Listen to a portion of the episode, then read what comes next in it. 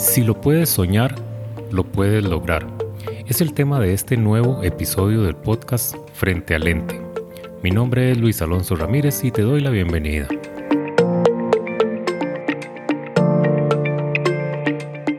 Soy un fotógrafo de retrato y apasionado particularmente por el retrato femenino. Por eso dedico este espacio a todas aquellas personas que anhelan vivir su propia experiencia fotográfica frente al lente.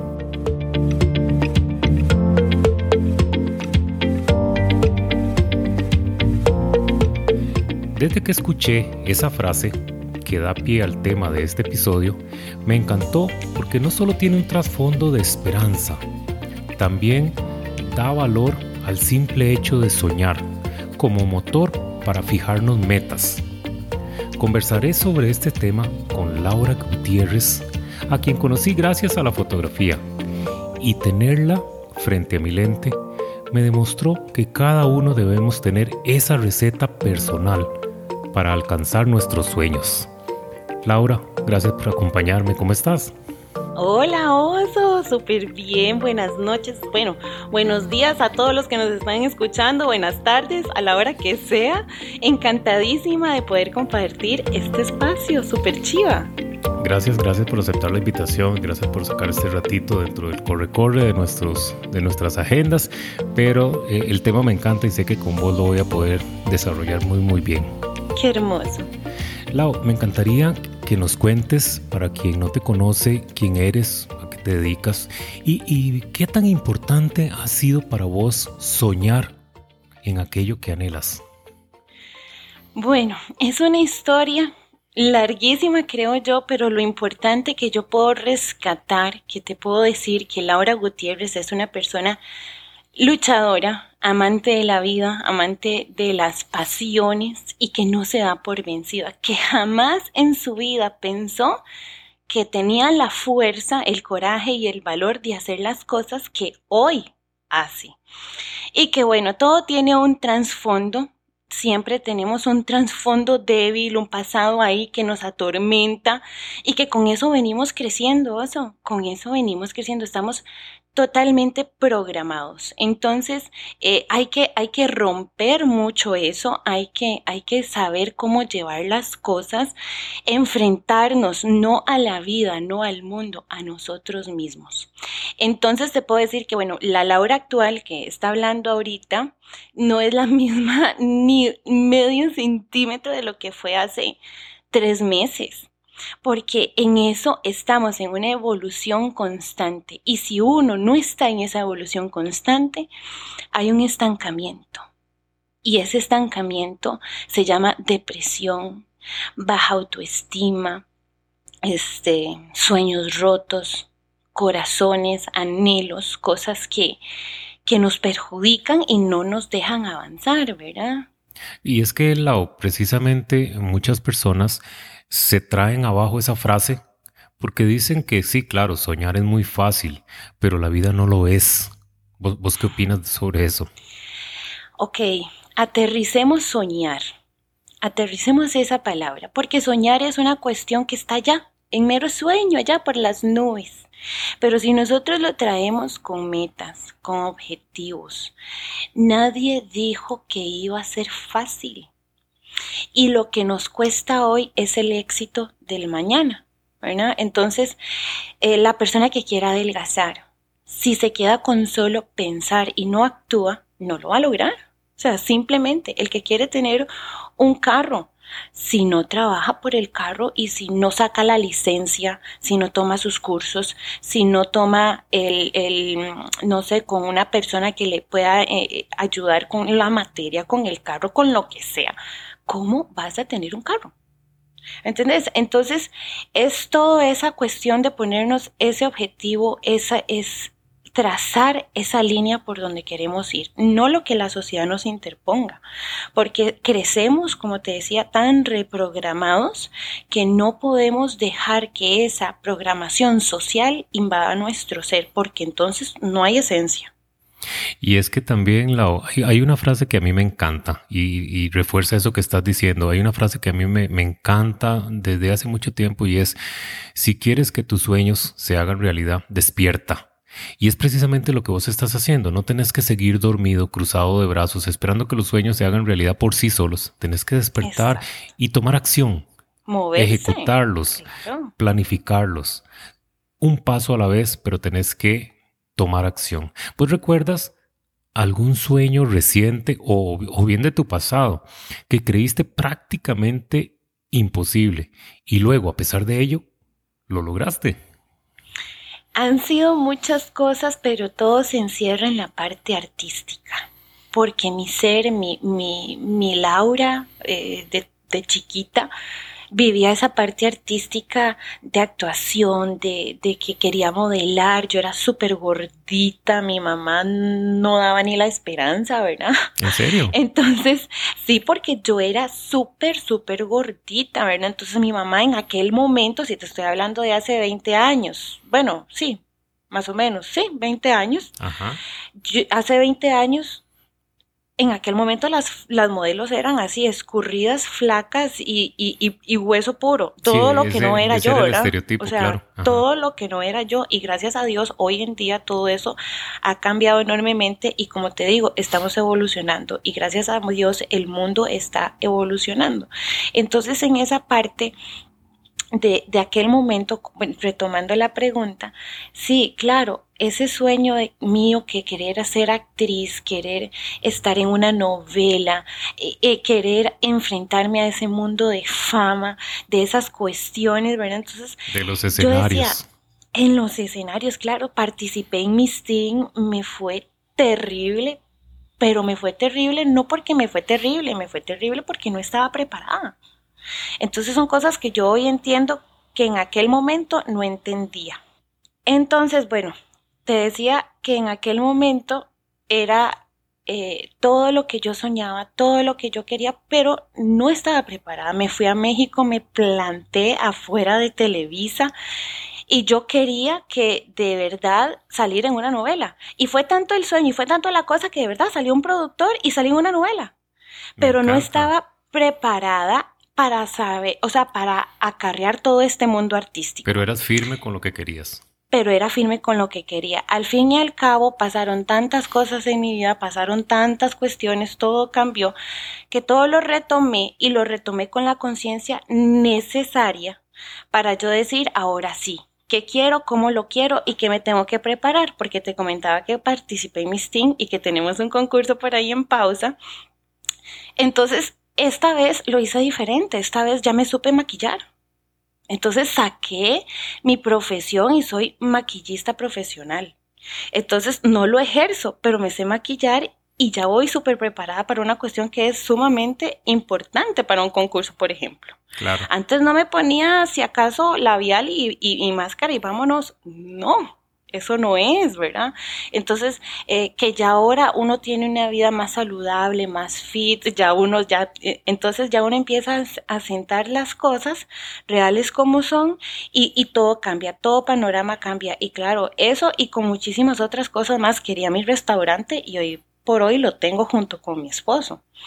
Y, y, y bueno, uno va tejiendo la vida de acuerdo a cómo se la va eh, eh, forjando sentimentalmente. Por ahí empieza todo, es lo que yo digo. hay un famoso eh, concepto que es el, llamado síndrome del impostor, que es, es como la justificación que está detrás de las metas que nos ponemos principalmente porque menospreciamos nuestras capacidades, o sea, nos, nos saboteamos a nosotros mismos. y, y para nada que pretendemos eh, eh, solucionarlo, sino más bien al contrario, nos sentimos incapaces de realizar cada cosa que nos proponemos. Nos menospreciamos de tal forma que nunca enfrentamos eh, esos retos, esos sueños, esos anhelos. ¿Te ha tocado a vos en algún momento luchar contra ese famoso síndrome del impostor, sintiéndote incapaz de lograrlo? ¿Sabe cuándo dejé de sentirme yo así? En el momento en que me empecé a ser responsable, me dejé de victimizar y dejé de echarle la culpa a los demás. Me encanta. Entonces, que yo no fui actriz porque a mi mamá no le quería porque ella quería que yo fuera doctora o que estudiara leyes. Lo estudié y lo dejé a medio camino. No lo terminé y no cumplí mi sueño. Frustrada hasta el día de hoy que ya lo estoy logrando porque dije, yo hago mi camino. Entonces, en el momento en que yo digo, no, ok, no era que ella quería, tomo las riendas de mi camino, soy responsable y le dejo de echar la culpa a los demás que porque no surgí porque vengo de una familia pobre, eso es mentira. Que no tengo esto porque la vida ha sido injusta, eso es mentira, porque te digo que todo nace de las emociones. Y si usted tiene esas emociones de, de, culpabilidad, de echarle la culpa a los demás, de amargura, de, de, de justificación, no va a poder ver la realidad en lo que está fallando. Entonces, ¿cómo va a avanzar? Si usted hace más de lo mismo, va a recibir más de lo mismo. Entonces, si usted ve que una fórmula no le está funcionando, cambie. O sea, haga un clic, haga un paro en su vida y usted dice, ¿qué otro camino puedo tomar? En lo que sea. Entonces de ahí usted se empieza a ser responsable. No estoy, estoy gorda porque mi mamá no me dio buena comida o porque no sabe, no. Usted está así porque decidió comer lo que no tenía que comer. Porque al fin y al cabo son decisiones. Exacto, exacto. Muchas veces, precisamente eso que vos decís, muchas veces nos conformamos con encontrar una justificación, encontrar una excusa ante esas cosas que quizás no nos hacen sentir bien, como el camino más sencillo. Es más fácil el pretexto que el tomar las riendas, como vos decís, el tomar acción y el decidir cambiar. Y yo creo que en el momento que damos el primer paso, en el momento en que nos atrevemos, van a existir dudas, eso es inevitable, van a existir dudas, van a existir temores, va a haber ansiedad, ¿Por qué? Porque precisamente sentimos esa incapacidad, ese miedo de que no lo vamos a lograr. Pero en el momento que damos ese primer paso y avanzamos, que eso es lo importante, avanzar, luchamos sin miedo a los fracasos. Es más, sin miedo no, corrijo, con el miedo de la mano porque no lo vamos a, lograr eliminar, pero lo tomamos de la mano y le decimos acompáñame y juntos superamos las cosas. Pero tenemos que atrevernos, tenemos que intentarlo, porque cada paso que demos nos va a dar más confianza. Que el miedo no nos paralice, porque mucho análisis produce parálisis. Si lo pensás, no lo haces. Hay que echarse al agua. ¿Y sabe qué es lo que se arrepienten las personas exitosas que se arriesgaron a tomar un negocio o alguna oportunidad en su vida, no haberlo hecho antes. Exacto. O sea, es no haberlo hecho antes. ¿Por qué no hice esto antes? ¿Por qué? Porque el miedo nos paraliza. El pensarlo demasiado no nos deja fluir en la vida. Y eso son cosas que te digo que son programaciones mentales. Es una neuroplasticidad tan grande que hay que hacer, que transformar, que hacer como es el, el coco wash literalmente y este tener tener ese ese enfoque distinto y saber ok qué quiero porque mucha gente dice quiero quiero una casa usted puede querer una casa pero cómo la quiere una, mucha gente quiere un millón de dólares, pero ¿para qué los quiere? Aterrícelo. Usted quiere un, porque sí, porque quiero plata y quiero pagar mis deudas. No, o sea, nunca va a tener un millón de dólares porque un millón de dólares no sirve para pagar deudas, genera hasta incluso más deudas. Por eso hay gente que se ha ganado la lotería y en seis meses no tiene nada. Y por eso hay millonarios que han quedado en la quiebra, llámese Donald Trump, y han vuelto a ser millonarios. Entonces no es una cuestión de que, la, que el gobierno, que la sociedad, que esto, no, es usted. Usted surge de la manera en que usted, su ser, puede ayudar a los demás. Usted se hace millonario cuando ayuda a millones de personas. Si usted quiere miles, los miles van y vienen, pero uno tiene que ser millonario desde adentro a lo interno. hay algo que obstaculiza muchísimo los sueños de las personas y lo digo porque han sido el testimonio de muchísimas personas que han estado acá en el estudio y es el famoso que dirán. La opinión de los demás, los comentarios, los, los, las críticas. ¿Cómo, ¿Cómo lucha Laura Gutiérrez con ese qué dirán? ¿Y, y qué tan importante es para vos? A ver, de los demás, eso no es una cuestión de la que yo me preocupe porque yo partí desde que no soy un billete de 100 dólares para caerle absolutamente bien a todo el mundo, ¿verdad? Entonces siempre va a haber eso y aunque no creas, a veces la familia es una de las cosas que más interfiere. Entonces yo siempre he dicho, ¿qué va a decir mi mamá? ¿Verdad? Entonces esa es la cuestión, ¿qué va a decir mi mamá? Porque todas las cosas si yo quiero A, ella quiere B. Entonces, eso sí ha sido personalmente mi situación. Pero sé que hay muchas otras personas que lidian todo el día con el que dirán. Y ya es una cuestión que vuelvo e insisto, es una cuestión de autoestima desde adentro, de lo que estoy haciendo, de lo que estoy pensando, de lo que emana mi corazón y lo que estoy proyectando. Porque no vas a pretender salir haciendo el ridículo borracho y que el día de mañana te elogien eso. Porque pues obvio, ¿verdad? Entonces hay que, hay que tomar medidas, hay que, hay que ser conscientes, no, no hay que ser tan fantasioso. Eso, eso es cierto. En, en algún episodio mencionamos eh, este tema y y hablábamos de que muchas veces nosotros más bien maximizamos ese que dirán. A veces creemos, mira, es que me van a crucificar, no sé, en redes sociales, me va a crucificar mi familia, mis amigos, los conocidos, qué sé yo, van a opinar malísimo de mí. Y me llevo la sorpresa de que no. Primero, al rato y hasta recibo comentarios contrarios muy positivos. O bien no le prestan la atención que yo creí que le iban a prestar. Y yo soy el que me martirizo por dentro, ¿verdad? Muchas veces me sorprendo. Eh, si, si hablamos en cuestiones de redes, también soy muy fría. Soy muy fría con las redes, soy muy fría porque... Muchas veces es mejor. Sí, llegué a pensarlo. Ok, el contenido que está en mi red, en lo que yo hago, es sobre mí, o sea, no tiene por qué interferir el pensamiento de otra persona o si le molestará o no. Mira, yo tengo fotos que ven las mamás de los compañeritos de mis hijos y para muchos pueden ser un espanto. Y las seguiré subiendo.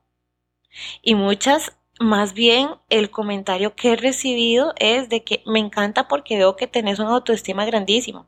O si salgo haciendo ejercicios, eh, muchas mamás también me dicen, mira, yo aunque sea arrastrada a las nueve de la mañana, voy porque ¿cómo es posible que estés con tres hijos a las seis de la mañana haciendo ejercicios?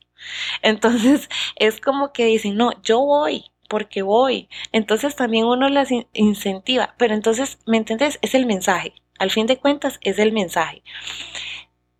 Y cada quien lo hace, hay muchas páginas, OnlyFans ya se sabe para lo que es, y, hay otras, un montón, este, el, que pasan parejas. Eh, bueno, hay varias aplica estas, hay varias aplicaciones que me entendés.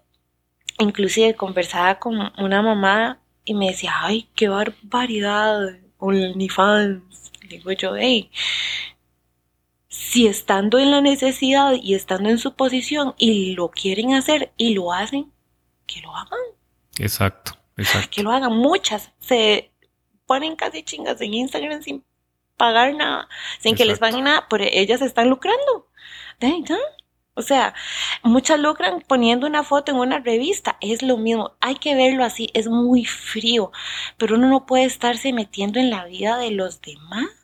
¿Me entendés? O sea, es que no, no es problema mío. Entonces, yo lo pienso así y te digo, sí soy muy fría. Porque, mm, o sea, y yo te lo digo así porque tal vez no tengo la magnitud de seguidores como tendría cualquier famoso que le caen mil críticas al día, ¿verdad?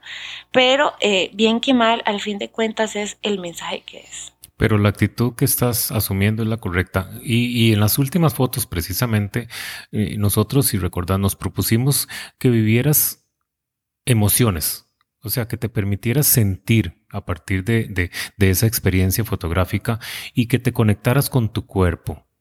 ¿Cómo te sentiste en esa sesión? ¿Cómo viviste esa experiencia? Bueno, yo siempre que le digo a la gente o alguien me dice, quiero hacerme unas fotos, yo le digo, ¿usted quiere una experiencia?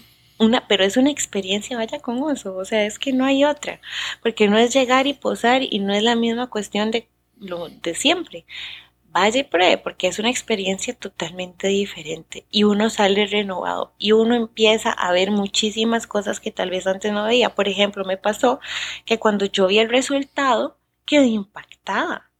Cuando lo estaba haciendo, pues yo decía, sí, eh, no me lo esperaba porque no es una cuestión que uno llegue y espera, sino que la pose y esto y tal, ¿verdad? Entonces, la experiencia de sentir esas emociones, de poder conectarme, de poder estar ahí, que eso es súper importante, estar ahorita, ya, preciso, en este momento, estar en el presente, que por dicho sea de paso es, es, eso, es un presente, es un regalo, estar ya ahorita, aquí es un regalo, y es el presente. Entonces, ¿me entiendes? Tenés, están las dos. Y en ese momento, sentir eso, en ese momento, te digo, sentir eso, para mí fue renovador porque salí, aparte que no era una cuestión que me esperaba, llegué, lo hice y fue como una, una revelación para mí. Entonces, claro, uno cambia, uno cambia. Hay un antes y un después, eso no hay duda. Qué lindo. Y, y, es que la yo siempre he dicho que los resultados que se logran en, en toda sesión fotográfica cobran valor en la medida que se vuelven trascendentes en el tiempo. Y, y para eso hay que olvidarse de todos esos detallitos estéticos con los que no estamos conformes, los prejuicios, y, concentrarse más en las motivaciones que hay detrás. Muchas de esas motivaciones se asocian con celebrar y agradecer, porque precisamente tenemos mucho que agradecer. En el momento que nos centramos en eso, los resultados son completamente diferentes y como vos decís, hay un antes y hay un después. ¿A, vos qué te motiva? o qué te inspira cuando estás frente al lente, frente a una cámara? Yo misma. Es que hay que tener un amor propio que eso no se consigue en la noche a la mañana y te digo que si la Laura de hoy no es la de hace seis meses es por eso, porque he aprendido a tener un amor propio increíble. Entonces eso se necesita. Confianza, amor propio, no importa el que qué van a decir y todo esto que hemos mencionado a lo largo eh, de este ratito, pero es, es, es hacerlo, echarse al agua, sin miedo, sin miedo, dejar los miedos y es una conexión muy bonita. Es que Lau, también, perdón que te interrumpa, eh, vos mencionas algo que es súper cierto, ese amor propio que es en lo que tenemos que trabajar constantemente. Sabemos que esa es la solución, pero el cómo es lo difícil. Y, hablo en nombre de muchas mujeres que estarán escuchando este episodio y que dicen, sí, es muy fácil, pero ¿cómo hago para ignorar mis rollitos? ¿Cómo hago para ignorar mi celulitis? ¿Cómo hago para ignorar mis estrías? ¿Cómo hago para ignorar, no sé, mis canas, mis arrugas? Muchos de esos detallitos que el tiempo te va regalando que las historias de vida te van regalando, pero que no las ves como regalos, las ves como defectos. ¿Cómo hago para transformarlos y que esos sean más bien fuentes de inspiración y me ayuden con ese amor propio que yo necesito reconstruir? Eso es muy importante y eso es un trabajo desde adentro que como decía desde antes es reconocer todo eso que no está bien en mí para saber qué tengo que hacer y empezar a hacer los cambios. Porque si nos estancamos, si nos quedamos, si no avanzamos, la zona de confort es deliciosa. Ahí, eh, ahí nos encanta estar todos. La mente es un músculo que si no lo trabajas, no lo desempeñes, para hacer un hábito ni siquiera hay que esperar 20 días, hay que esperar 60 días para que se cree una creencia y después se convierte en un hábito. Entonces, a lo que voy es de que todas esas transformaciones que nosotros queramos hacer tiene que venir desde adentro, tiene que ser una cuestión muy espiritual y la gente va a decir, ¿y qué es lo espiritual? Es el amor propio. Es lo mismo, espiritual y amor propio es exactamente lo mismo, no es una cuestión religiosa porque no estamos poniendo de que qué me dicen, qué me condenan, con qué me, con qué me castigan, qué me dan, qué no me dan, no, es una cuestión que realmente vamos a ver desde el fondo de cada uno de nosotros sin compararnos con los demás, sin ver la vida de los demás, sin crearnos, crearnos falsas expectativas. Entonces ahí empezamos a crear una conciencia del presente, del aquí, del ahora, de lo que soy, porque lo que soy yo hoy, esté como esté, es porque así lo he decidido. Así he decidido yo traer mi vida hasta ahorita. Entonces, hay cuestiones naturales. Yo, bueno, yo me pongo Botox. yo lo soluciono con Botox. Y yo los labios, si los quiero así o los quiero así, voy a que me los acomoden. Yo sé que no son cuestiones que pues la gente tenga la facilidad de llegar y hacer así, de que, ah, sí, me voy a poner Botox mañana. No, no, no es la cuestión, pero busquemos soluciones. Soluciones. Entonces, sí, hay cuestiones que no podemos no podemos, no lo luchemos. No lo luchemos porque donde usted ve la lucha, donde usted ve una expectativa, donde usted crea ese sentimiento de que quiero, es luchar contra la corriente y eso, o sea, eso no nos lleva para ningún lado.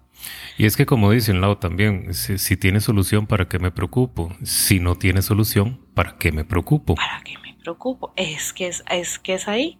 Entonces, aceptación, buscar la solución, ejecutar, hacerlo, realizarlo y estar en paz con uno mismo, no ser tan cruel. Volviendo al tema de los logros, te quiero contar algo porque este, estamos claros de que cada uno de los logros son alimentados por un sueño. En mi caso, es un, es un ejemplo vivo de que sí se puede, o sea, anhelar. Vivir de la fotografía para mí era una cosa, pero tener que luchar con lo que la sociedad nos impone era para mí un limitante que me restaba muchísima confianza. Yo hace, hace un tiempo pues no me dedicaba 100% a la fotografía como lo hago ahora. Era esa lucha constante. Yo creo que, que la clave es volver tus sueños como algo muy íntimo. ¿Por qué? Porque precisamente es la sociedad la que te pone muchos obstáculos. No dejar que los factores externos te arruinen esos sueños. Siempre existirán obstáculos, siempre. Pero tu pasión debe ser más fuerte que esos obstáculos. No sé vos qué opinas. Eso es súper, súper cierto. De hecho, por aquí tengo una frase súper linda que me llegó a mí, a mi ser, y, me resumió mucho de lo que está diciendo y dice, cuando te cancelas para complacer a alguien más, tu luz se apaga. Qué lindo. No hay otra.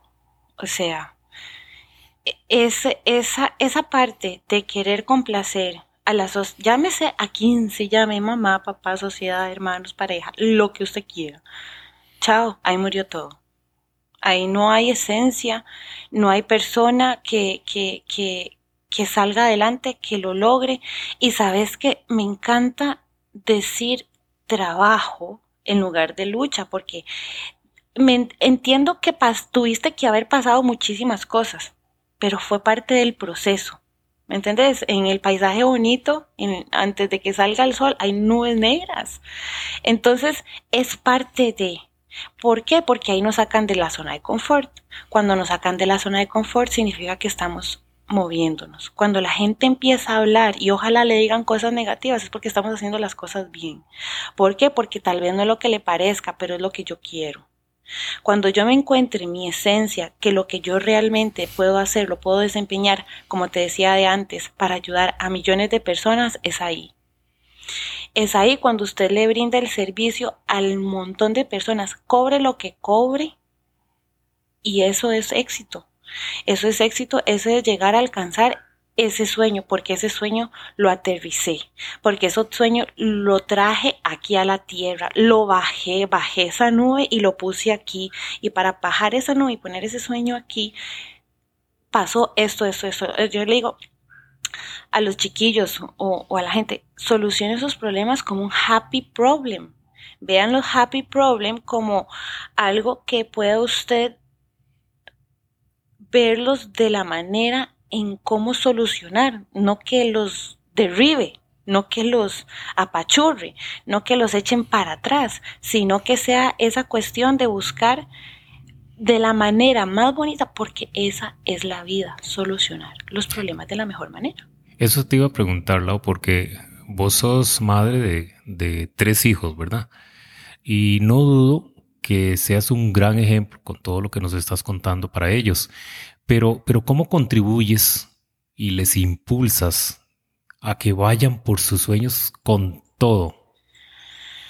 Esa programación, porque yo no me voy a cansar de decirle, esa programación mental desde esta edad es tan importante. Desde el momento en que mis hijos son tan hiperactivos y yo tengo que amarrarme la lengua a decir, porque son cosas que nos han impuesto, a decirles necio, porque los estoy condenando, hasta para yo amarrarme la bárbara, para decir una palabra que para mucha gente sonara como tan inofensiva, estás creando ya un pensamiento negativo en esa persona. Entonces, claro, tengo que meterme en la mente de ellos y a cada uno por individual les maximizo a más no poder sus cualidades y sus defectos, como todos los tenemos, se los trato, no, no se los trato, se los trabajo de la manera en que ellos vean cómo canalizarlo. Aunque al final de cuentas cada quien toma su camino, su vida, su rumbo, ¿verdad? Pero esta parte, esta parte de crianza es súper, súper eh, significativa para un futuro de ellos. Si lo puedes soñar, lo puedes lograr. Quiero que con este episodio, a los que nos escuchan, esta frase se les quede grabado. Lau, para terminar, ¿Qué mensaje puedes brindarle a esas personas para que no dejen de soñar? La edad, el pasado, la preparación, las habilidades, las distancias, el conocimiento, los demás, como dijimos, deben dejar de ser obstáculos. Primero que nada, una pregunta importantísima. ¿Lo que quiero? ¿Realmente lo quiero? Respóndase eso y su vida va a cambiar, pero respóndaselo desde el interior, desde la sinceridad. Trabaje las emociones, trabaje en esa parte tan negativa que hay en todos los seres humanos ahorita y conviértanlos, porque sí se puede, en esa parte feliz, automaticen sus, sus mentes en estar siempre dispuestos a buscar solución a no los problemas, a tener esa ese autoestima, ese amor propio que es súper importante. Y, y nada, no nos dejemos vencer por el miedo porque el miedo paraliza. Me encanta, Lau, me encanta. Y resumo también en el hecho de que los sueños nos pertenecen a nosotros mismos y a nadie más. Tenemos que eh, no dejar que nadie los moldee, se adueñen de ellos, se interfieran en nuestro camino, sino que somos nosotros los únicos responsables, como vos dijiste, de tomar acción y llevarlos a cabo. Lau, muchísimas gracias de verdad por acompañarme en este episodio, por tus mensajes, por tus palabras tan lindas con tanto contenido y de verdad, este, en nombre de las personas que nos escuchan, estoy seguro que habrás inspirado, habrás calado, habrás abierto esa mente en muchas personas y en nombre de ellas te lo agradezco. Así sea. Un abrazo, Lau, con todo mi cariño para vos y que estés muy bien. Muchísimas gracias por lo que fue, gracias por lo que es en este momento, por el presente y gracias por lo que viene. Y a todos los que nos escucharon, les agradezco por haberme acompañado en una temporada más de este podcast. Concluimos con este episodio la cuarta temporada ya. ¡Wow! ¿Cómo vuela el tiempo? Hace casualmente un año estaba iniciando yo con este proyecto. Les aseguro que trabajaré con el mismo entusiasmo para seguir compensando ese apoyo con contenido que espero sea de mucho valor para todos ustedes. La quinta temporada saldrá al aire muy pronto, atendiendo varias de sus recomendaciones para que este proyecto siga evolucionando. Si se perdieron algún episodio, recuerda que puedes encontrarlos todos en mi página web www.osormiguero-fotografía.com o en tu plataforma de podcast favorita Apple Podcast, Spotify, Google Podcast, en cualquiera. Mientras tanto, vienen también episodios especiales para que sigan atentos. Soy Luis Alonso Ramírez y te espero siempre aquí, frente al lente. Un abrazo de oso.